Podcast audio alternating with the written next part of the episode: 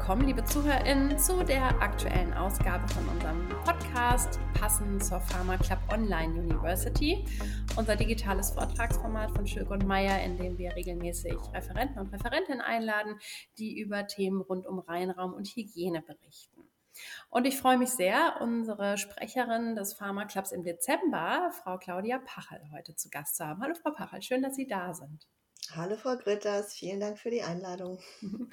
Ja, wir wollen heute nochmal das Thema aufgreifen. Wir hatten uns ja persönlich auf der Lounges dieses Jahr kennengelernt, wo Sie ja auch einen sehr inspirierenden Vortrag gehalten haben, sodass wir sehr dankbar darüber sind, Sie auch im Pharma Club begrüßen zu dürfen.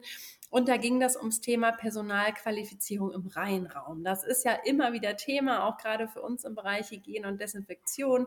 Ne? Die Quelle Mensch äh, ist ja immer einfach eins der Kernthemen, wie äh, ja eben äh, unerwünschte mikrobiologische Gesellen in die Reinräume gelangen können.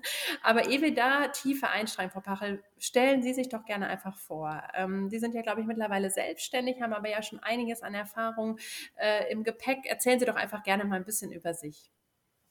Ja, sehr gerne. Ähm, ich bin von der Ausbildung her noch der ganz klassische Diplom-Ingenieur für Pharmatechnik, eine ausgestorbene Zunft inzwischen und ähm, habe ursprünglich meine ersten Gehversuche in der pharmazeutischen Industrie, im Qualitätssicherungswesen gemacht. Ähm, bin dann relativ bald, so nach vier, fünf Jahren, in die Schweiz in ein Beratungsunternehmen für die Pharma gegangen und daraus entwickelte sich dann äh, 2006 die Waltec GmbH. Hm, ich bin äh, Gründungsmitglied und inzwischen vollständige Eigentümerin der Waltec GmbH.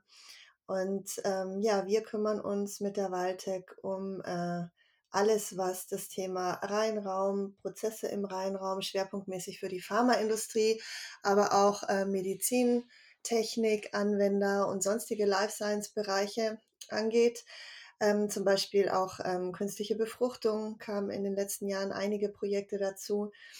Ähm, oder auch jetzt äh, akut mit, mit Stammzellen und Tissue, äh, ein aktuelles Projekt, ähm, Spitalpharmazie.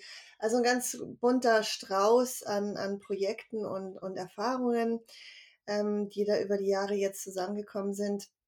Und ähm, ja, ganz klassisch natürlich äh, Qualitätsmanagement-Themen, ähm, Planung, Auslegung äh, von Reinraumkonzepten, Hygienekonzepten, äh, das ganze Thema Qualifizierung und Validierung von Anlagen und Umgebungsbedingungen und Prozessen, Methoden und natürlich auch äh, Audit-Vorbereitung, Begleitung bei Inspektionen durch regulatorische Behörden und auch die Nachbereitung der Findings, die ja dann doch eigentlich immer auch anfallen. Genau, das ist so mal ganz grob das, was wir mit der Waldtech machen. Und ja, es macht sehr Spaß, es ist immer wieder eine Herausforderung und man lernt viele interessante Menschen und äh, Prozesse und Projekte kennen. Ja, das kann ich mir vorstellen. Vielen Dank, Frau Parel, für die äh, Vorstellung. Prima. Vielleicht steigen wir doch gleich ein. Sie sagten ja eben schon, Sie begleiten äh, Validierung, Qualifizierung von Anlagen und Prozessen. Äh, Anlage und Prozess, äh, gut, auch da kann viel passieren. Sollte man trotzdem erstmal annehmen, ist ein bisschen berechenbarer vielleicht als, als der Mensch. Wie ähm, stehen Sie denn dem Thema Personalqualifizierung gegenüber? Also was ähm, interessiert Sie besonders an dem Bereich? Was sind so auch Ihre Erfahrungen? Ähm, was sind Herausforderungen im Bereich ähm, Personalqualifizierung? Wie sieht vielleicht vielleicht auch die Regulatorik aus? Also vielleicht steigen wir einfach mal ein bisschen in das Thema ein. Ja, was interessiert mich daran? Ähm, das ist eigentlich hat sich dieses Thema Personalqualifizierung beziehungsweise mein Beitrag dazu ähm, auch erst über die Jahre entwickelt. Ähm, Personal im Reinraum ist natürlich absolut wichtig und unerlässlich. Ja, in der Pharma kann man zwar schon vieles automatisieren, aber ganz ohne den Menschen geht es dann doch nicht. Da ist uns die Mikroelektronik äh, ein Stückchen voraus. Ähm, ja, und der, der Mensch, äh, das Personal im Reinraum ist natürlich ähm, ja nochmal ein Stückchen wichtiger, ist vielleicht das falsche Wort, ähm, hat einen größeren direkten Einfluss auf das Produkt und die Produktqualität. Ich meine, wir sprechen hier am Ende von Arzneimitteln, die beim Menschen zur Anwendung kommen. Und ähm, Deswegen ist es natürlich sehr, sehr wichtig, da ein besonderes Augenmerk drauf zu legen. Und das tut die Regulatorik, die beschreibt an vielen Stellen, ähm, dass das Personal ein wichtiger Faktor ist und was alles im Rahmen der Personalqualifizierung und, und bei der Auswahl des Personals zu berücksichtigen ist. Also die, die Wichtigkeit des Personals, äh, vor allen Dingen im Rheinraum, ist, glaube ich, allen Anwendern schon grundsätzlich bekannt. Was immer mein inzwischen fast schon persönliches Steckenpferd geworden ist, ist äh, auch vor allen Dingen das Thema Wertschätzung und, und ähm, Respekt, weil das ist was, was ich in meiner Tätigkeit immer wieder feststelle, dass ähm, man oft Personalqualifizierung einfach auch als notwendiges Übel sieht, ja, ähm, geht halt nicht anders und es nervt oft und warum tun die denn nicht das, was sie tun sollen, ist doch alles ganz klar. Und da fehlt mir so ein bisschen auch, ähm, ja, die Menschlichkeit, will ich schon fast sagen, und auch die Wertschätzung für die Tätigkeit, die alle Mitarbeiter da leisten. Mhm. Und deswegen spreche ich sehr gerne über dieses Thema, mhm. äh, bekomme auch tatsächlich immer ganz viel tolles, positives Feedback, obwohl ich mir immer denke, naja, eigentlich habe ich jetzt schon so oft darüber referiert und ich bin auch nicht die Einzige, die darüber spricht. Aber das Thema scheint einfach nach wie vor immer noch ein Dauerbrenner zu sein. Es ist für jeden eine Herausforderung, damit gut umzugehen.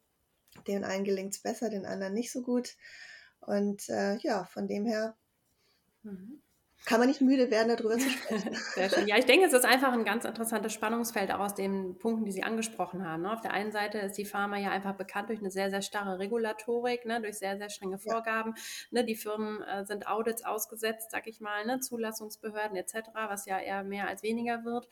Auf der anderen Seite ist die Ressource Mensch einfach irgendwo notwendig äh, äh und ja auch wichtig. Ähm, aber das Thema ähm, Führung, gutes Personal finden, auch Mitarbeiter für ein Unternehmen äh, loyal zu gewinnen, das sind ja auch Herausforderungen, vor denen ja quasi jedes Unternehmen steht. Ja, also auch äh, mhm. der, der Zahnarzt um die Ecke oder, oder der Friseur hat ja Schwierigkeiten, äh, Menschen zu, zu finden. Aber wenn dann auch noch das, was der Mensch tun soll, so prozessgetrieben ist und so, so strikt ja letztlich auch, ähm, das heißt, wie schnell darf ich mich bewegen im Reinraum, äh, das, das kann ich mir schon vorstellen. Also finde ich auch, ganz spannend und vielleicht auch dazu nochmal überzuleiten. Ähm, Sie haben im Vortrag ja auch gehighlightet, dass ja letztlich auch die Bedingungen nicht ohne sind. Ne? Also ohne Tageslicht und so weiter. Ähm, das sind doch sicherlich auch Herausforderungen, die uns da begegnen, oder? Im Bereich Ressource Mensch im Rheinraum.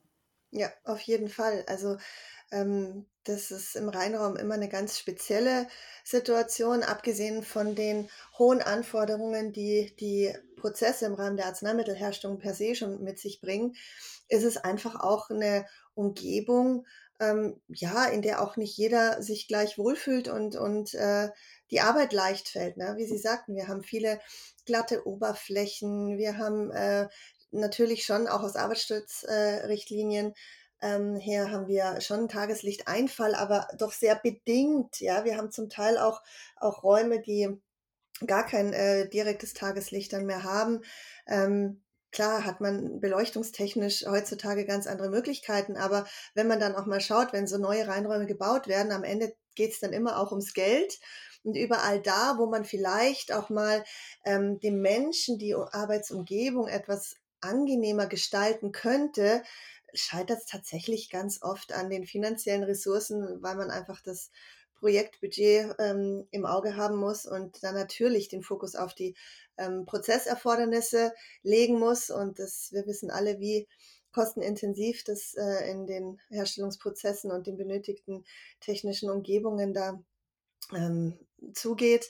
Und da ist natürlich dann am Ende nicht mehr viel oder fast gar nichts mehr übrig äh, um den Reinraum auch einfach mal, ich sag jetzt mal, hübsch zu machen, ja, ansprechend zu gestalten, so dass man auch eine Arbeitsumgebung hat, die trotzdem diese hohen Hygieneanforderungen mit einer guten Umgebung vereint. Das ist einfach, ähm, ja, kommt meistens zu kurz, beziehungsweise findet gar nicht statt. Da ist es schon ein Highlight, wenn man vielleicht mal über ein Farbkonzept dann die Böden und die Bekleidung ein bisschen auffrischen kann und nicht alles nur immer grau in weiß und ähm, so maximal steril, auch optisch.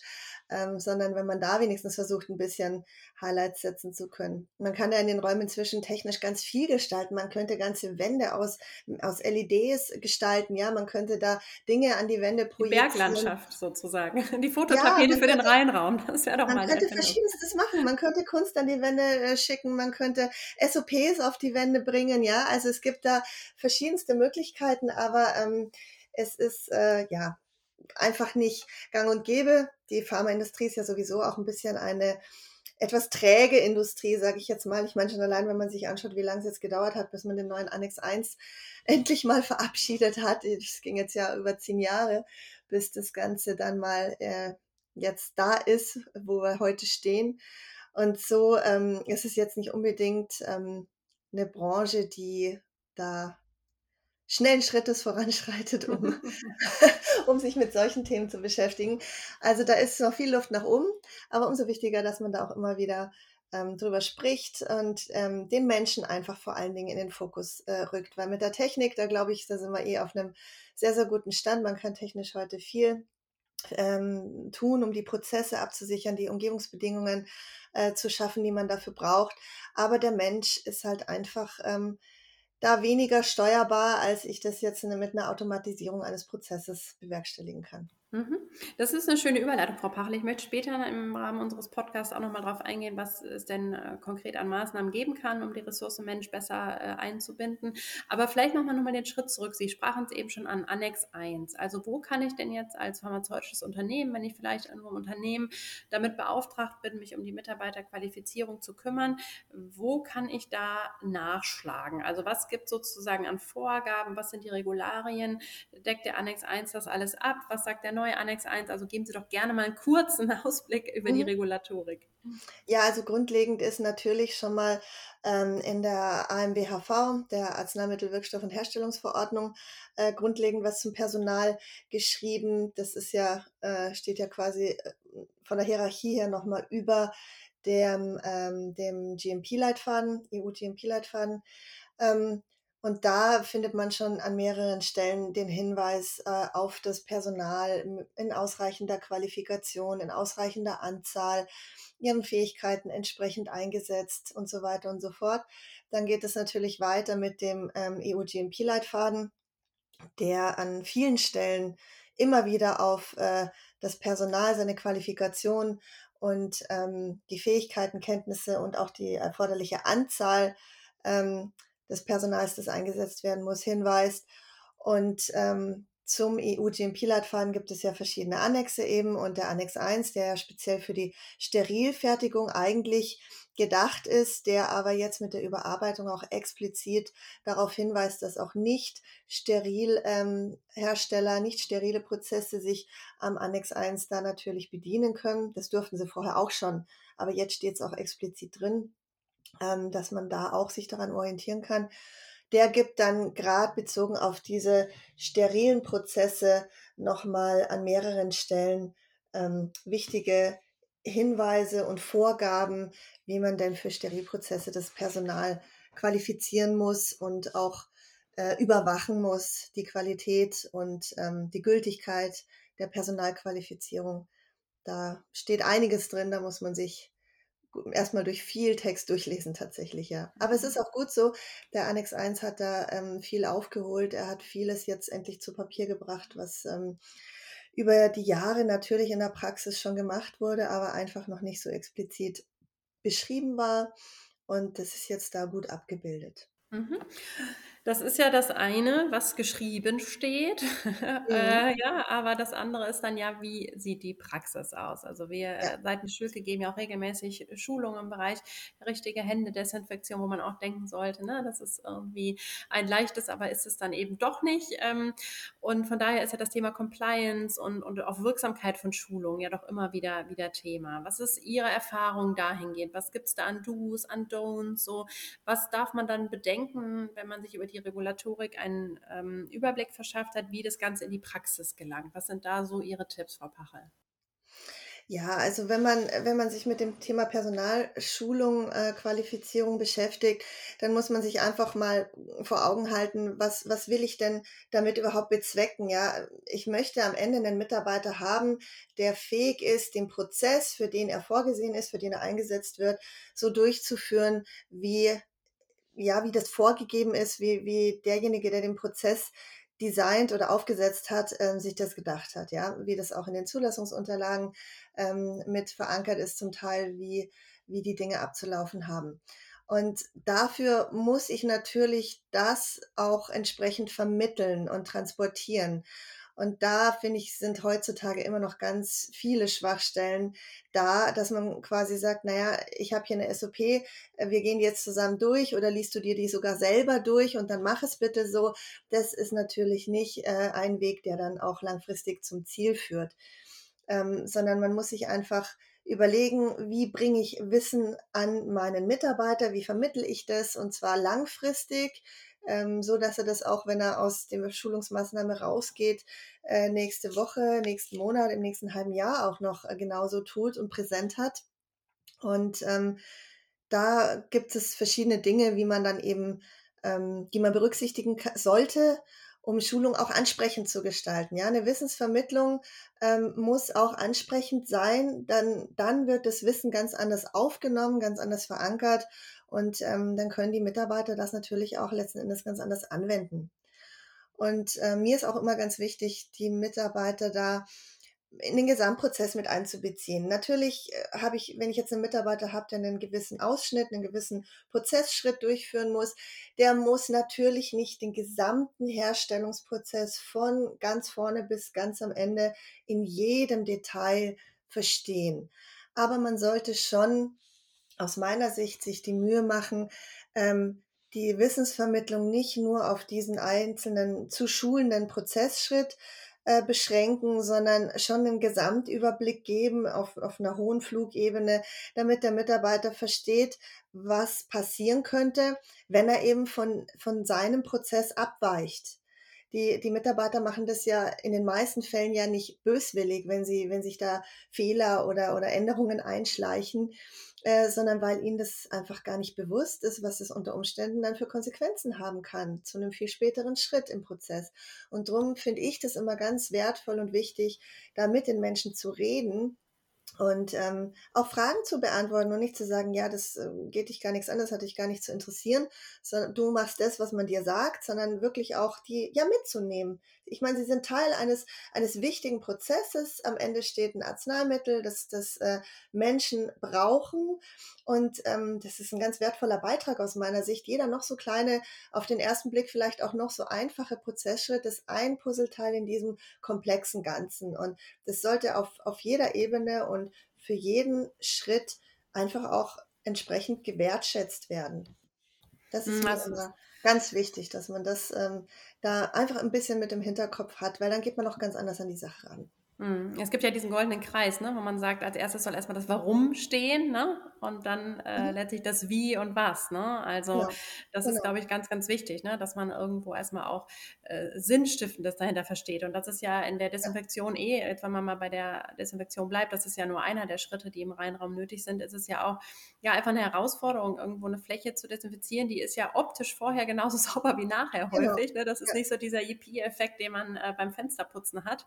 Ähm, und da eben ja Leute auch mitzunehmen, ne? dass eben auch mal wieder das Warum eigentlich wichtig ist. Weil häufig ist es ja keine Blödheit der Leute, warum ja. Dinge nicht geschehen, sondern einfach, weil jeder irgendwo in seinem Silo ist äh, und ja. sich gar nicht darüber im Klaren ist, äh, was für Konsequenzen hat das eigentlich im nächsten Prozessschritt. Ne?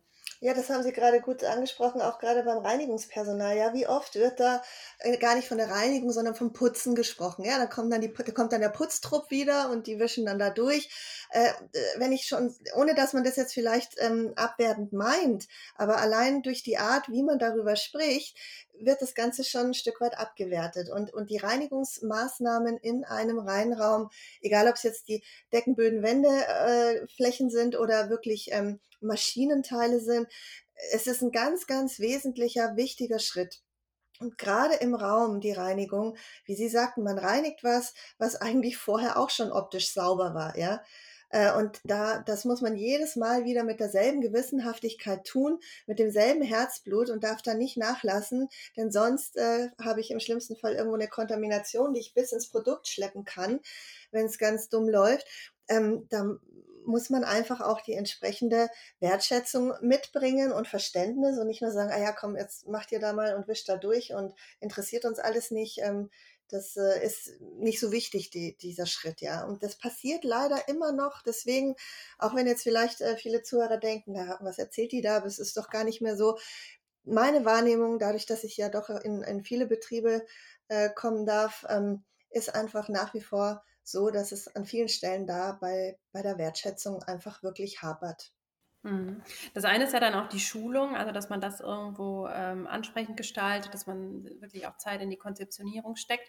Mhm. Das andere ist ja das Thema SOP. Sie schlugen eben schon vor, SOP an die Reinraumwand projizieren, das wäre mhm. doch wirklich mal was. Also so wie bei der Matrix kann man dann wegwischen, was man erledigt hat. Aber ja. Sie hatten ja auch in Ihrem Vortrag so ein paar Praxisbeispiele gebracht und ich glaube, das kennen, wenn man mal ganz ehrlich zu sich ist, viele Unternehmen, ähm, dass dann doch äh, die SOP von äh, Arno Tuck ist oder ach, so machen wir mhm. schon lange nicht mehr. Ähm, da hatten Sie auch so ein paar Praxisbeispiele Praxisbeispiele gebracht. Was sind so Ihre Erfahrungen im Bereich äh, ja, Fails, sagen wir mal, im Bereich SOP-Gestaltung? Ja, ein, ein Klassiker ist natürlich, dass die SOP gar nicht aktuell genug ist, ja. Äh, da kann man sich dann auch fragen, naja, wir haben hier umfangreiches Qualitätsmanagementsystem, Dokumentenmanagement, wie kann es überhaupt sein? Aber es passiert einfach nach wie vor, dass man dann guckt, ähm, wenn man an der, an der Maschine steht, an der Anlage steht und sich den Prozess mal anschaut und das äh, die, die Mitarbeiter anschaut und das mal mit der geschriebenen SOP vergleicht, da findet man ganz schnell Abweichungen in, in verschiedenen großen Ausprägungen, ja. Und das kann natürlich dann unter Umständen schon gravierend sein. Und wenn Mitarbeiter dann sagen, ach ja, die SOP liegt da, aber das machen wir schon lange nicht mehr so, hat einfach nur keiner geändert, dann ist es, äh, da klingeln schon erstmal bei mir die Alarmglocken. Denn äh, warum hat es denn keiner geändert, ja? Und wenn, wenn Mitarbeiter dann erzählen, ja, das haben wir äh, dann dem, dem Schichtführer oder so schon fünfmal erzählt, aber irgendwie geht es nicht vorwärts, dann ist es einfach total bedenklich. Alle sind überlastet, alle sind überarbeitet, ja, aber trotzdem äh, Prozesse, äh, gerade in der Arzneimittelherstellung, müssen ganz klar strukturiert und definiert sein, beschrieben sein und natürlich dann auch genauso angewendet und umgesetzt werden. Und äh, die Mitarbeiter haben einfach dann nicht Freiheitsgrade, um nach ihrem Gutdünken da die Dinge so zu tun, wie sie es vielleicht von Kollegen mal vor fünf Jahren bei der Einweisung äh, erzählt bekommen haben. Das äh, darf einfach nicht der Zustand sein, weil das alles andere als qualitätssichernd ist. Mhm. Und sowas passiert leider nach wie vor und äh, oder dass SOPs nicht verständlich sind, ja, egal ob es jetzt vom Inhalt her ist oder sogar von der Sprache, in der die SOP geschrieben ist. Ich muss mir da einfach immer anschauen, was habe ich da für Mitarbeiter. Ähm, wenn ich jetzt keine deutschstämmigen Mitarbeiter habe, dann muss ich halt die, die SOP auch in der, in der Sprache zur Verfügung stellen, die meine Mitarbeiter sprechen und verstehen. Dann habe ich natürlich auch am Ende ganz andere Schulungserfolge. Und natürlich gibt's auch, da hatte ich in meinem Vortrag ja auch ein Beispiel gebracht, es gibt auch böswillige Aktionen, ja, da kann man mit dem besten Schulungssystem, mit dem besten Gedanken und, und ähm, Energie, die man da reinsteckt in das Thema, trotzdem äh, nicht das gewünschte Ziel erreichen, wenn Menschen tatsächlich äh, böswillig agieren und sich bewusst über Dinge hinwegsetzen oder, oder sogar Kollegen schaden wollen. Auch das hatte ich mehrfach in meiner äh, Berufslaufbahn ähm, gesehen. Das ist dann sehr schade. Aber auch da sagt äh, uns ähm, die Regulatorik, wenn es nicht so ist, wie es sein soll, wenn Mitarbeiter eben nicht das tun, was sie sollen, dann muss man eben auch ähm, Maßnahmen, Akzeptanzkriterien haben, äh, um einen Mitarbeiter zu disqualifizieren. Dann muss man auch entsprechende Konsequenzen ähm, einleiten das mag sein, wenn ein Mitarbeiter mal einen Fehler gemacht hat, dass man einfach die SOP nochmal schult oder vielleicht mag sogar an der einen oder anderen Stelle eine Leseschulung ausreichend sein.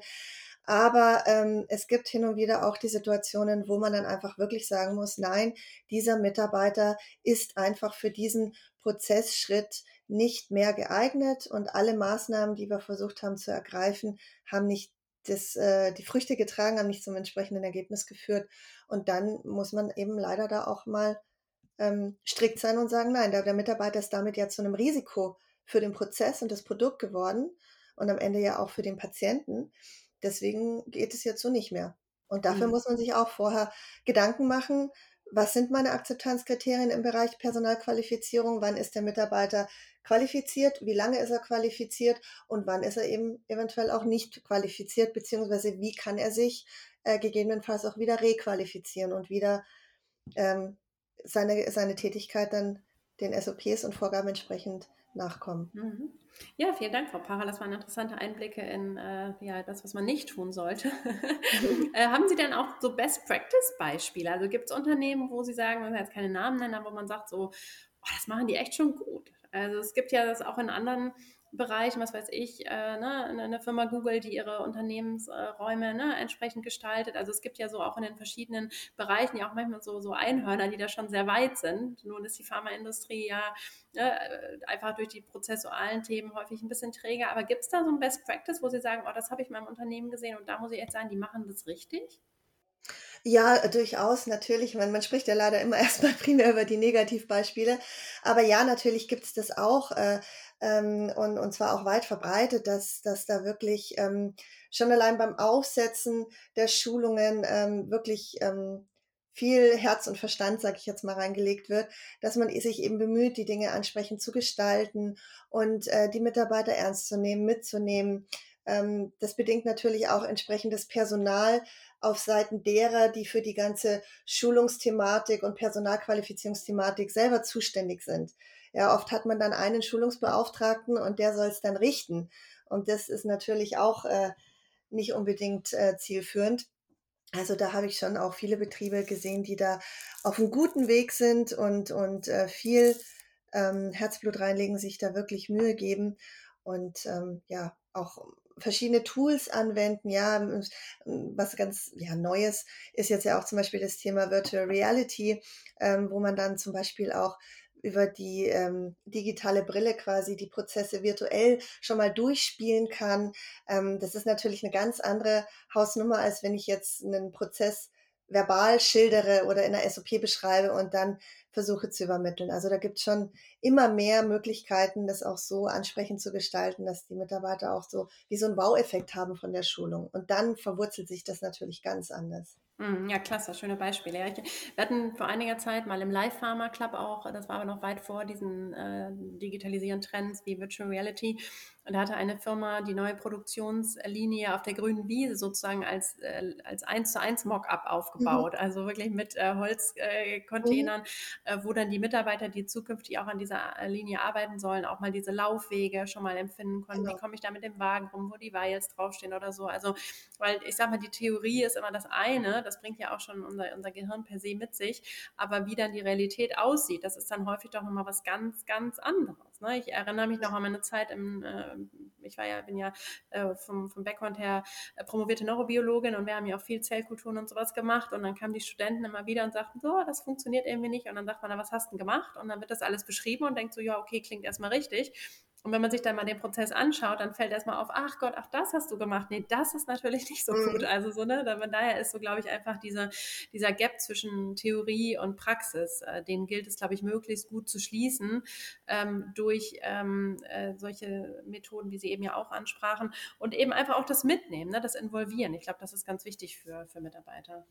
Ja, das Beispiel mit dem, mit dem äh, Mockup-Modell habe ich tatsächlich gerade auch bei einem Unternehmen gesehen, die dann auch äh, in die Produktionsräume, die gerade noch auch in, äh, im Rohbau sind, weil die auch mit umgebaut werden, aber da haben die ihre neue äh, Ampullenabfülllinie als Holzmodell eben reingesetzt und dann kann man mit den Mitarbeitern eben dran gehen und schauen, wie sie sagten, wo, wo laufe ich lang, komme ich überall hin. Man kann auch ähm, die, die ähm, äh, Reinigungsprozesse schon mal simulieren, man kann schauen, komme ich überhaupt in alle Ecken wo ich hin muss? Oder habe ich da noch Schwachstellen auch für, für ähm, äh, Reinigung und, und für Wartungsarbeiten ist es relevant? Oder wenn ich eben Maschinenteile austauschen muss oder ein neues Format einsetzen muss, komme ich eigentlich so hin? Und ähm, ganz wichtig ist in der äh, Beziehung für mich auch, wenn man dann im Kopf ja schon mal seinen Prozess nochmal neu designt, ja, also dieses Unternehmen hat natürlich vorher auch schon eine Ampullenabfüllung, aber mit der neuen Linie muss man natürlich seinen bestehenden Prozess und seine bestehende SOP auch nochmal anschauen und äh, gucken, wo muss ich jetzt für dieses neue System, für die neue Linie gegebenenfalls auch Änderungen vornehmen an meiner bestehenden SOP auch wenn der Grundansatz ja dasselbe ist, aber es gibt ja dann doch verschiedene Details, die es zu berücksichtigen gilt. Und da finde ich es auch immer ganz wichtig, dass man da auch gerade langjährige ähm, Mitarbeiter mit einbezieht und, und deren Wissensschatz auch anzapft, denn die arbeiten ja zum Teil ja schon seit vielen Jahren an diesen Prozessen und sehen Dinge in ihrem täglichen Tun, die ganz, ganz wertvoll sind für so eine, so eine SOP, für so eine Arbeitsanweisung. Und ähm, das kann auch nur jemand leisten, der eben da ganz viel Erfahrung mitbringt. Und zwar wirklich die praktische Erfahrung. Es hilft jetzt nichts, wenn irgendwie ein Verfahrensingenieur auf theoretischer Ebene natürlich auch diesen Prozess kennt und versteht. Aber wenn der eine SOP rangeht, legt der sein, sein Fokus natürlich auf ganz andere Dinge. Und deswegen finde ich das ganz wichtig und das kann man auch gar nicht oft genug betonen, dass man das, was man in der Firma schon hat, diesen Wissensschatz auch unbedingt immer mit einbezieht. Und das motiviert die Mitarbeiter dann ja auch, weil sie dann ja auch merken, man, man, man weiß, was sie tun, man, man weiß um ihre Fähigkeiten, um ihre Kompetenzen und das äh, schafft auch nochmal ein ganz anderes Wir-Gefühl dann letztendlich. Mhm. Also Firmen profitieren einfach dadurch in vielerlei Hinsicht, wenn sie auch mit ihren Mitarbeitern ähm, zusammenarbeiten. Das sind sehr schöne Schlussworte, Frau Pachel, mhm. wirklich. Ähm, aber ehe wir gleich zum Ende kommen, gibt es von Ihrer Seite noch was, was Sie loswerden möchten äh, zu dem Thema? Vielleicht noch mal eine kleine Summary. Gibt es irgendwas, was wir jetzt noch nicht gestreift haben heute? Im Prinzip eigentlich ähm, ist alles das, was wir jetzt besprochen hatten, eben nicht nur auf die Herstellung von Arzneimitteln und diese hochkomplexen Prozesse anwendbar, sondern eigentlich äh, auch ja oft auch im, im täglichen Leben von jedem Einzelnen von uns. Ja, also dieses Thema, ja, wie gehe ich mit, mit meinen Mitmenschen um? Ähm, was bringe ich ihnen entgegen? Was bekomme ich zurück? Das ist eigentlich was, äh, was man aus diesem Thema Personalqualifizierung auch für sich selbst auf sein tägliches Leben mit ähm, abbilden kann. Das wäre so noch äh, mein Statement, weil in die letzten Zeiten waren doch alle etwas sehr turbulent und aufregend und jetzt der Weihnachtsstress. Man erlebt im Moment einfach, äh, zumindest geht es mir, so viele Situationen, wo doch alles ein bisschen anstrengender ist als sonst. Und manchmal denke ich mir, naja, vielleicht einfach mal wieder einen Gang zurückschalten und auf das Wesentliche konzentrieren und auch den Menschen gegenüber sehen. Ähm, das, das hilft in vielerlei Hinsicht. Vielleicht ist das sehr schönes Schlusswort heute. Das kann ich nur Weihnachten. Frau Pachel, vielen Dank, dass Sie Gast waren bei uns im Podcast. Ähm, wir werden in den Show Notes auch Ihre Kontaktdaten verlinken. Äh, also falls da Interesse gibt, sich auch mit dem, was Ihr Unternehmen anbietet, in Kontakt zu setzen, äh, so finden Sie das in den Show Notes, liebe ZuhörerInnen. Und ja, also vielen Dank für das äh, super Gespräch und auch für Ihre Teilnahme an der Pharma Club Online University. Und Ihnen alles Gute, Frau Pachel. Ja, vielen herzlichen Dank, dass ich hier sein durfte. Hat mir auch total Spaß gemacht und auch für Sie alles Gute. Dankeschön. Gut, liebe Zuhörer, das, ich habe es schon in unserer Pharma Club Online University gesagt, dass es, äh, glaube ich, kein passenderes Thema geben könnte, als dass auch ich diesen Moment nutzen möchte, um mich äh, zu verabschieden. Ähm, wie Sie vielleicht schon gesehen haben, bin ich ja seit Sommer diesen Jahres als externe Beraterin für die Firma Schülk und Meyer tätig gewesen, äh, nachdem ich zehn Jahre mich in der Reinraumbranche im Bereich Desinfektion und Hygiene rumgetrieben habe. Und von daher war das meine letzte Podcast-Folge für heute, dadurch, dass ich mich selbst in die Selbstständigkeit entlassen habe, sozusagen sagen und mich sehr freue, mit meinem Unternehmen für Persönlichkeitsentwicklung äh, aktiv zu sein. Ähm, gerne mal vorbeischauen unter www.metime.coach, äh, wann immer Sie sagen, Sie möchten in Ihr Personal investieren. Also das war eine ganz hervorragende Vorlage, Frau Pachel. Ich freue mich auch, aber dass der Podcast natürlich weiter leben wird und dass ich an meinen äh, Kollegen Dr. Max Mattisen weitergeben werde, der die Pharma Club Moderation übernehmen wird. Dann wünsche ich Ihnen jetzt erstmal, liebe Zuhörer, einen schönen Jahresabschluss, eine schöne Vorweihnachts- und Weihnachtszeit, falls Sie den Podcast äh, zur Veröffentlichung anhören. Und ähm, ja, man sieht sich immer zweimal im Leben. Alles Gute, bis bald.